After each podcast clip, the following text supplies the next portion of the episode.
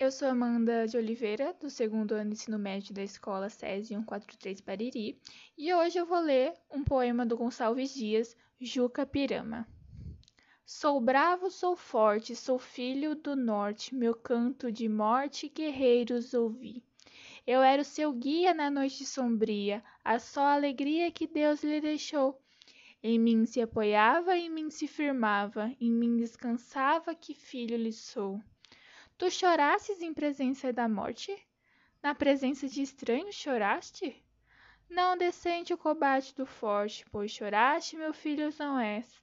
Possas tu, descendente maldito de uma tribo de nobres guerreiros implorando cruéis forasteiros, serem presas às vis aimoréis.